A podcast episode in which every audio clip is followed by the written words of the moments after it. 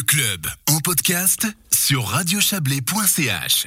Et euh, je vous le promettais en début d'émission, euh, on va entendre Alain Berset, euh, Alain Berset qui, au vu de l'alarmisme de certains cantons et de leurs hôpitaux, quand on a franchi le cap des 10 000 nouvelles infections en 24 heures aujourd'hui hein, en, en, Suisse. alors, est-ce que c'est le chaos C'est la question que notre correspondant à Berne, Serge Jubin, a posée au ministre de la Santé, Alain Berset. Je vous propose d'écouter sa réponse.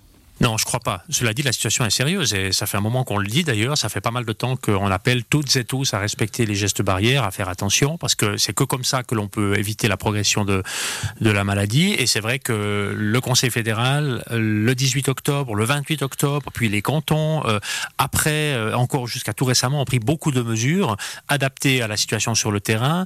Et si on pense au canton roman, il y a des régimes différents, c'est vrai, euh, c'est normal dans le fédéralisme, qui sont chaque fois adaptés à la situation sur le terrain. Et on doit pouvoir faire face, mais évidemment avec un besoin de coordination euh, confédérale entre tous les cantons. Certains cantons sont dépassés ou sont à la limite des capacités et ils doivent pouvoir compter sur d'autres pour faire face à cette situation. Mais comment expliquez-vous cet alarmisme des cantons romans, des hôpitaux romans Ils n'ont pas su se préparer, ils n'ont pas compris cette solidarité? Non, non, je crois qu'ils se sont préparés. Cela dit, nous avons eu effectivement une, augmentation de cas en Suisse romande qui a été plus rapide, plus forte, pour toutes sortes de raisons d'ailleurs.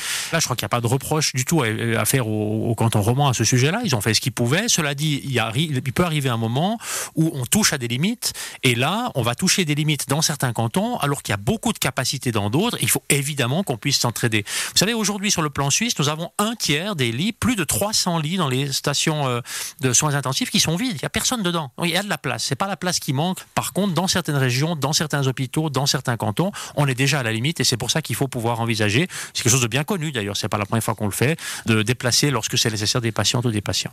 Vous estimez que ces cris d'alarme, on a entendu un médecin fribourgeois sur les réseaux sociaux, est-ce que c'était un alarmisme qui était un peu déplacé Il n'a pas compris cette, euh, ces capacités qui existent ailleurs? Non, non, non, non, je crois qu'il a très bien compris. Vous savez, le, personnel soignant, les médecins connaissent ça très très bien.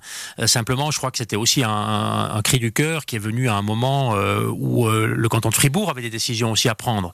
Je l'ai aussi vu dans ce contexte-là, pour vous dire franchement, et j'étais d'ailleurs content de voir que les cantons, et le, et le canton de Fribourg, mais d'autres cantons en Suisse romande, ont su prendre des mesures forte qui s'imposait en voyant que la situation, elle pouvait euh, sortir de contrôle. Ils l'ont fait, parfois au bon moment, parfois un peu tard, c'est pas à moi de juger de cela.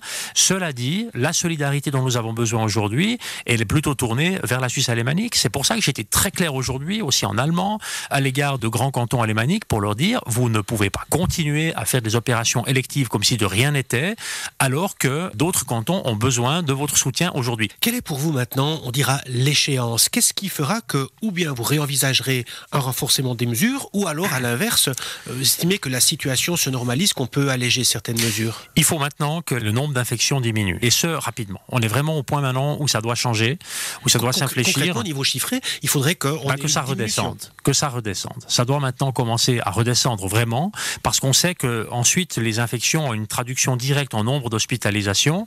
Ensuite, on aura quelques jours, une fois qu'on aura réussi à bien diminuer, il faut diminuer vraiment, parce que sinon on n'aura pas une vie correcte dans les semaines et les mois qui arrivent. Il faut y aller vraiment, franchement. Et ensuite, ben, on peut espérer naturellement plus tard une détente aussi sur le plan hospitalier.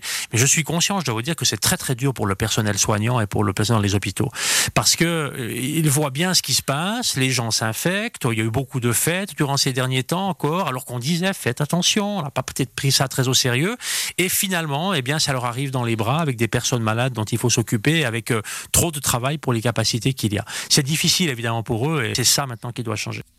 Voilà, cet entretien euh, avec Alain Berset, Serge Jubin, notre correspondant à Berne, qui a tout fait pour nous l'envoyer. Merci à lui. Il était donc à l'édition de cette émission, Serge Jubin, en compagnie d'Yves Terrani, de Joël Espy et de Margot Reguin. Excellente soirée à vous. Prenez soin de vous.